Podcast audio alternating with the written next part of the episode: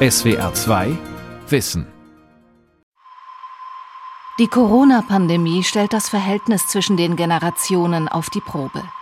Während Covid-19 überwiegend für ältere Menschen gefährlich ist, leiden vor allem die Jüngeren unter den Kontaktbeschränkungen und der Schließung von Schulen, Kitas, Bars, Diskos und Sporteinrichtungen. Jetzt geht's an die Substanz. Und je länger der andauert, dieser Lockdown, diese Auswirkungen, desto mehr junge Menschen haben das Potenzial, echt, also Wutbürger zu werden. Als hätten die jüngeren Generationen mit der Klimakrise und einem durch den demografischen Wandel aus dem Ruder geratenen Rentensystem nicht schon genug Zukunftssorgen. In der Corona-Krise werden nun auch noch Staatsschulden in astronomischer Höhe aufgenommen, die eines Tages zurückgezahlt werden müssen. Wir leben schon in so einer spezifischen Art von äh, Demokratie, die ich jetzt als Gerontokratie bezeichnen würde, also als Herrschaft der, der Älteren. Ein fairer Generationenvertrag, wie Junge und Alte zusammenleben können, von Tassilo Hummel. Wir vom Browser Ballett sagen Ja zu Corona, denn mit diesem Virus heilt sich der Planet praktisch selbst. Satire zu Beginn der Corona-Pandemie im März 2020. Interessant hierbei, wie fair dieses Virus ist. Es rafft die Alten dahin, aber die Jungen überstehen diese Infektion nahezu mühelos. Das ist nur gerecht. Immerhin hat die Generation 65 plus diesen Planeten in den letzten 50 Jahren voll an die Wand gefahren. Das ist Christian Brandes, genannt Schlecki Silberstein. In Deutschland herrscht seit ein paar Tagen der Corona-Ausnahmezustand. Brandes und sein öffentlich-rechtliches Jugendformat Bohemian Browser Ballett nutzen die allgemeine Aufregung für eine saftige Provokation. Eine bessere Nachricht gibt es doch gar nicht für diesen Planeten. Für diesen Auftritt ernteten die Macher massive Kritik von allen Seiten. Die meisten fanden die Aussage geschmacklos, das Virus sei quasi gerecht, weil es die Alten töte, die schließlich den Planeten kaputt gemacht hätten. Die Redaktion bat kurz darauf öffentlich um Entschuldigung. Mal abgesehen von der Frage, wie weit Satire gehen darf, brachte diese Satire eines auf den Punkt. Die Kritik der Jungen am verantwortungslosen Verhalten der Älteren, so scheint es, wird lauter. Der Konflikt besteht im Wesentlichen zwischen zwei Altersgruppen. Auf der einen Seite stehen die Babyboomer, auch Generation X genannt, also die Vertreter der geburtenstarken Jahrgänge nach dem Zweiten Weltkrieg. Die Babyboomer haben die Wirtschaftswunderzeit erlebt und sind zahlenmäßig die größte Alterskohorte im Land. Seit Jahrzehnten besetzen sie viele Führungspositionen in Politik, Wirtschaft und Medien. Auf der anderen Seite stehen Menschen, die in den 80er Jahren und später geboren wurden, die Generation Y. Sie sind zwar in größerem Wohlstand aufgewachsen, haben aber mit einer wachsenden Prekarisierung der Arbeitswelt und den Folgen der Finanzkrise ab 2007 zu kämpfen gehabt.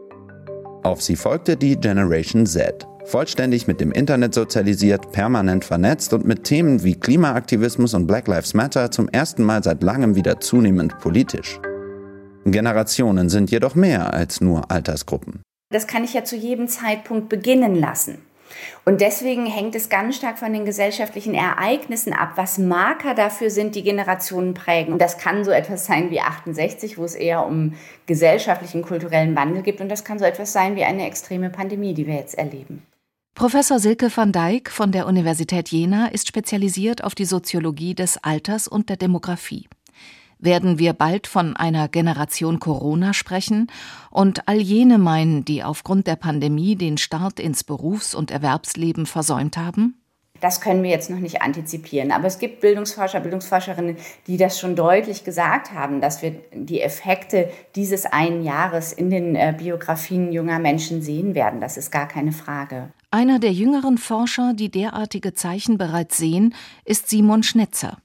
Zusammen mit Professor Klaus Hurrellmann, dem deutschen Jugendforscher seit Jahrzehnten, gibt Schnetzer eine jährliche Jugendstudie heraus. Er hat eine starke These. Die Zäsur durch die Corona-Krise bei jungen Menschen ist wie ein Loch. Je länger die Krise anhält, desto tiefer ist dieses Loch und desto schwerer wird es für junge Menschen, da wieder rauszuklettern. Und je länger der andauert, dieser Lockdown, diese Auswirkungen, desto mehr junge Menschen haben das Potenzial, echt, also Wutbürger zu werden. Schulschließungen und haarsträubende Missstände bei der Digitalisierung von Universitäten, Schulen und in Ausbildungsbetrieben treffen junge Menschen unverhältnismäßig hart. Sie würden in der aktuellen Corona-Krisenpolitik benachteiligt oder sogar übersehen, kritisiert Schnetzer. Für Schulabgänger und Berufseinsteiger, Studierende und Minijobber gäbe es beispielsweise keine Kurzarbeitsregelungen.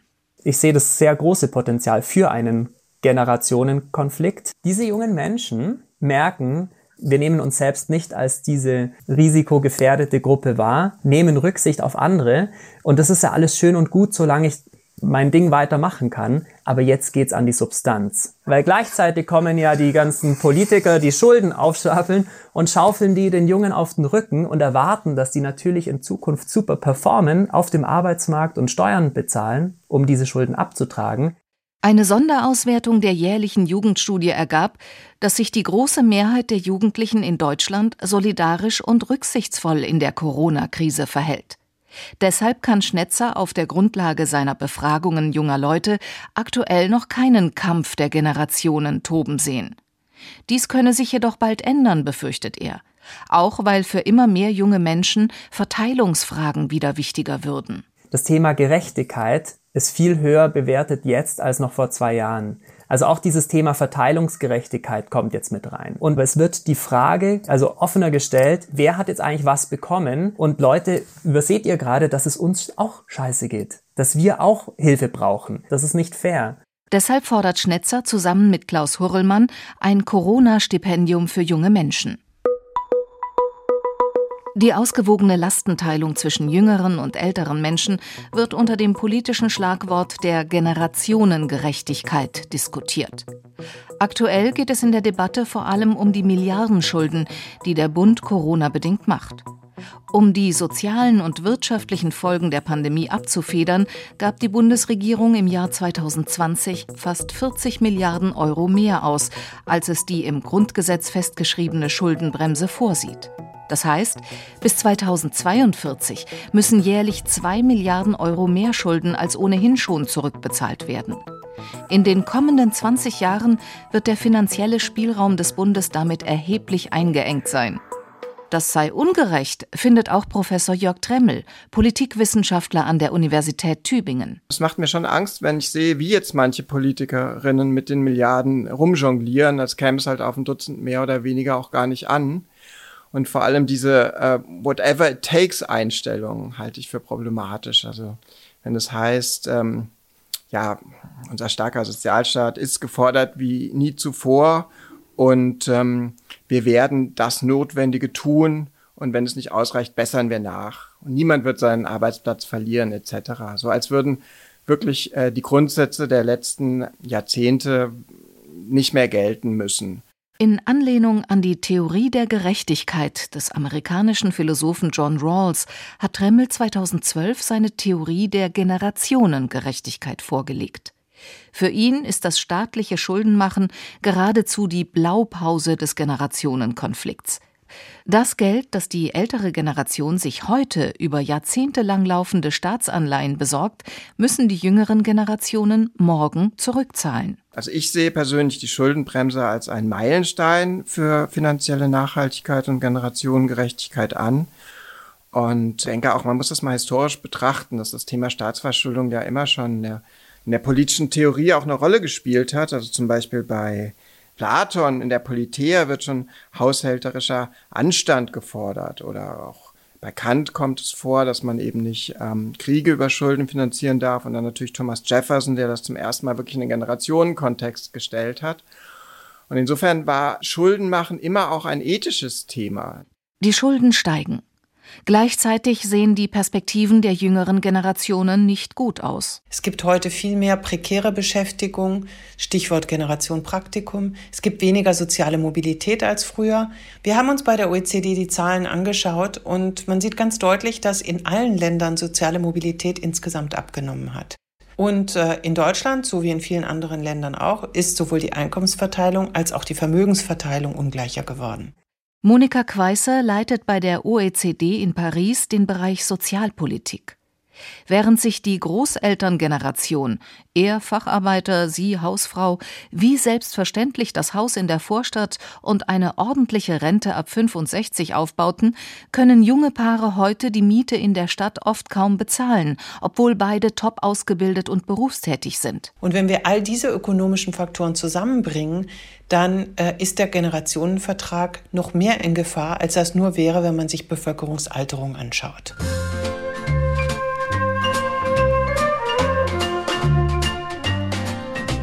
Ich möchte am Montag mal Sonntag haben.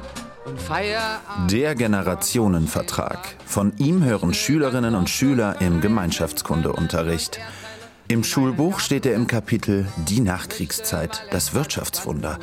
Alles drehte sich ums Arbeiten, ums Wiederaufbauen. Kinder gibt's immer, hieß es damals selbstverständlich. Die Idee vom sogenannten Generationenvertrag entstand. Aber wo steht er eigentlich geschrieben, der viel zitierte Generationenvertrag? So einen Vertrag gibt es überhaupt nicht, da haben Sie völlig recht. Das, man, man, kann, man kann so einen Vertrag nicht nachlesen, aber er wird häufig verkürzt gleichgesetzt mit dem Umlageverfahren in der Rentenversicherung. Gemeint ist folgendes Prinzip. Die Pflichtbeiträge, die die Erwerbstätigen in die Rentenkasse zahlen, werden direkt an die Ruheständler ausgeschüttet. Die einzelne Bürgerin, der einzelne Bürger müssen sich ihre Rente nicht selbst zusammensparen. Wir kündigen den Generationenvertrag und wollen einen neuen Generationenvertrag. Das heißt, dass wir nur dann bereit sind, auch für die ältere Generation zu sorgen, zum Beispiel in Form der Rente, wenn sie auch dafür sorgen, dass wir in Zukunft noch gut leben können forderte zum Beispiel Jonathan Gut vom Jugendrat der Stiftung Generationen schon im November 2018. Jugendforscher Simon Schnetzer sieht das genauso. Der Generationenvertrag müsse anders ausgestaltet werden. Wenn ich junger Mensch bin und weiß, ich soll mal so und so viele Schulden für den Staat zurückzahlen und soll die, die Altersvorsorge meiner Eltern und die sämtlicher anderen alten Menschen ähm, tragen, dann müsste ein Generationenvertrag auch beinhalten, dass junge Menschen unglaublich gute Job-Einstiegschancen, Gehälter bekommen, um entsprechend über Steuern und andere Abgaben diesen Teil des Generationenvertrags, also in der Pflichtenseite, erfüllen zu können.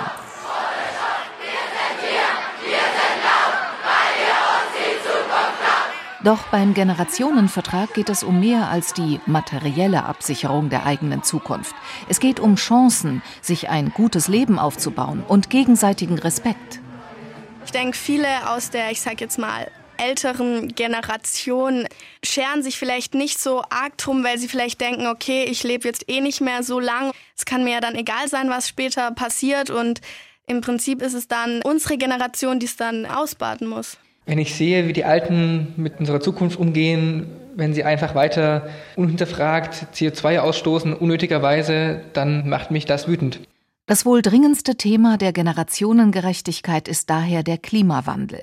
Schließlich müssen jüngere Generationen noch länger auf der Erde leben. Greta Thunberg ist ja auf die Straßen gegangen, weil sie gesagt hat, ich streike für meine Zukunft. Und da war ganz klar das Framing, ich streike, weil ich jung bin, weil ich nicht wählen kann, weil ich nichts machen kann, um den Älteren zu sagen, wir sind hier, wir sind laut, weil ihr uns die Zukunft klaut, nicht wir. Aktivistinnen und Aktivisten wie Quang Pasch aus Berlin von Fridays for Future haben Greta Thunberg und ihre Bewegung von Anfang an als ein Aufbegehren der Jungen gegen die Alten dargestellt. Ich würde schon sagen, dass vor allem in der westlichen Welt, im globalen Norden, ein Generationenkonflikt herrscht, dass wir ganz klar einen Generation Generationenkonflikt durch Fridays for Future erreicht haben. Die älteren Generationen, die halt die Macht inne hatten und immer noch haben, haben nicht gehandelt. Also ist es irgendwo schon die Schuld der, ähm, der Menschen, die an der Macht sind und die Entscheidungen treffen können. Weltweit und vor allem in Deutschland fanden Medien großes Interesse an den Klimaprotesten der Jugendlichen und am Narrativ Alt gegen Jung. In Zeitungskommentaren, Radiobeiträgen und Dokumentarfilmen war gleich von der Generation Fridays for Future die Rede. Ein Unsinn, findet die Soziologin Silke van Dijk.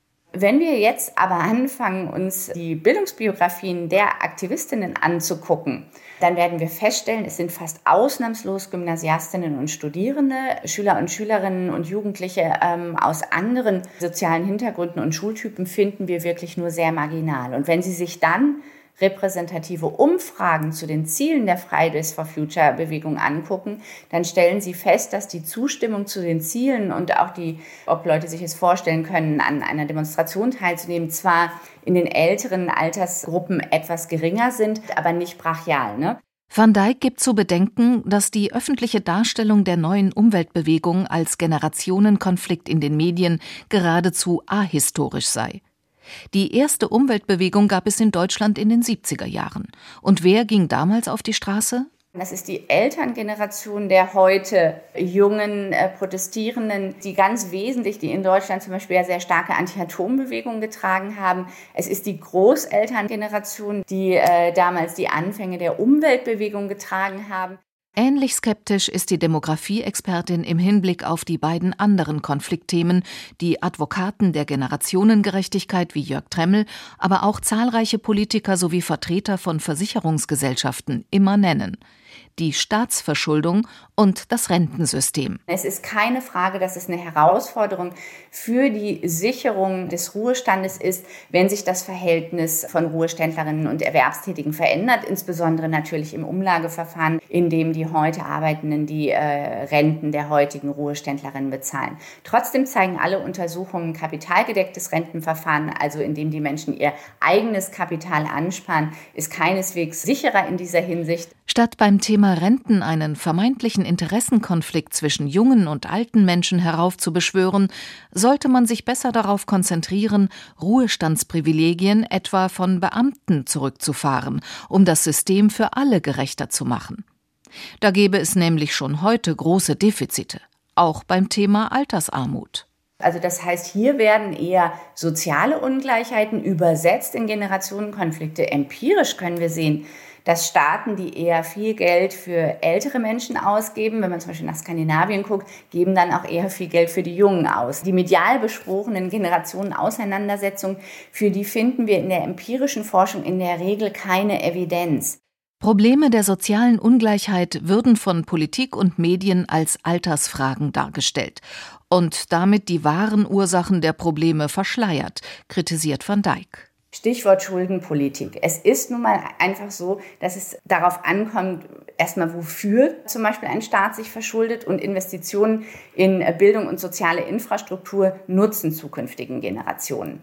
Dann ist es natürlich auch so, dass sich nicht die Alten bei den Jungen verschulden, sondern der Staat verschuldet sich bei privaten äh, Geldgebern, die sozusagen davon profitieren, dass sie dem Staat Geld leihen. Da sind wir wieder bei der Klassenfrage, ne? Wer soziale Fragen ebenso wie die großen Zukunftsfragen unserer Zeit nur durch die Brille eines Generationenkonflikts betrachtet, macht es sich zu einfach. Das ändert jedoch nichts an einer Tatsache. Je weiter der demografische Wandel voranschreitet, desto weniger fallen junge Menschen politisch ins Gewicht. Wir leben schon in so einer spezifischen Art von äh, Demokratie, die ich jetzt als Gerontokratie bezeichnen würde, also als Herrschaft der der Älteren. Also bei der letzten Bundestagswahl waren über ein Drittel der Wählerinnen und Wähler über 60, aber 3,6 Prozent unter 21. Das heißt, wir leben in einer sehr spezifischen Form der Demokratie. Der vom Tübinger Politologen Jörg Tremmel beschriebene demografische Wandel könnte sich weiter beschleunigen.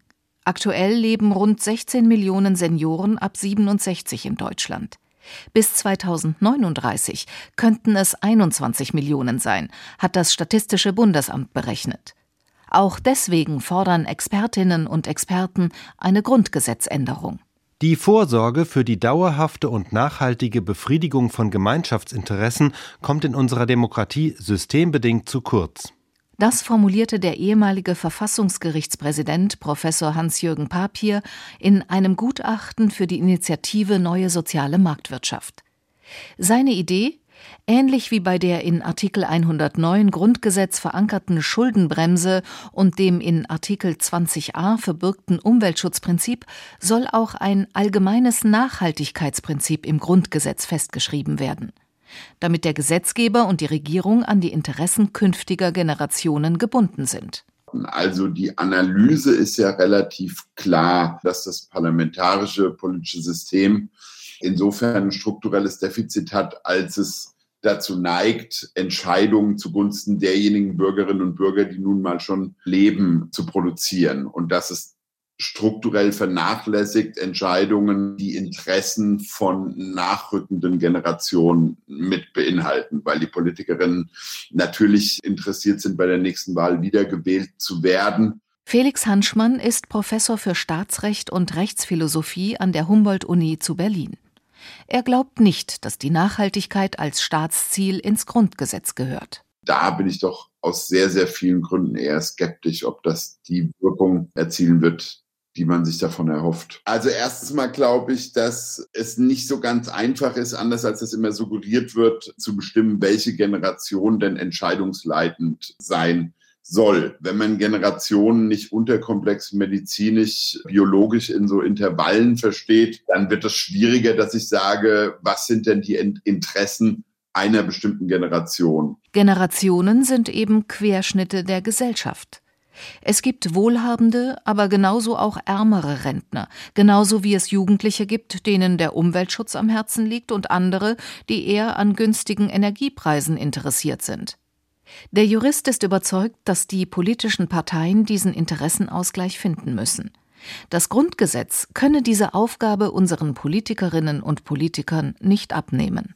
Wenn man das im Recht verankert, besteht zumindest die Gefahr, dass das Parlament als demokratisch legitimiertes Organ, das solche Entscheidungen eigentlich treffen sollte, verliert an Macht gegenüber dem Bundesverfassungsgericht, was dann letztendlich überprüfen muss, ob ein bestimmter Akt der Legislative denn diesem Staatsziel gerecht wird oder nicht.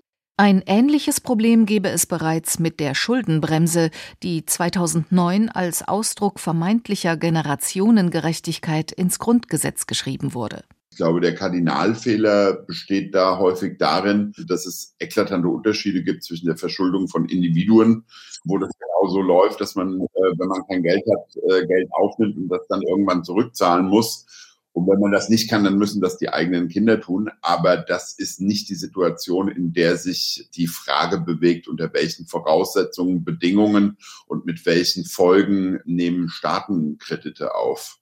Und an der Schuldenbremse kann man das sehr schön sehen, dass wir hier zu Friktionen kommen.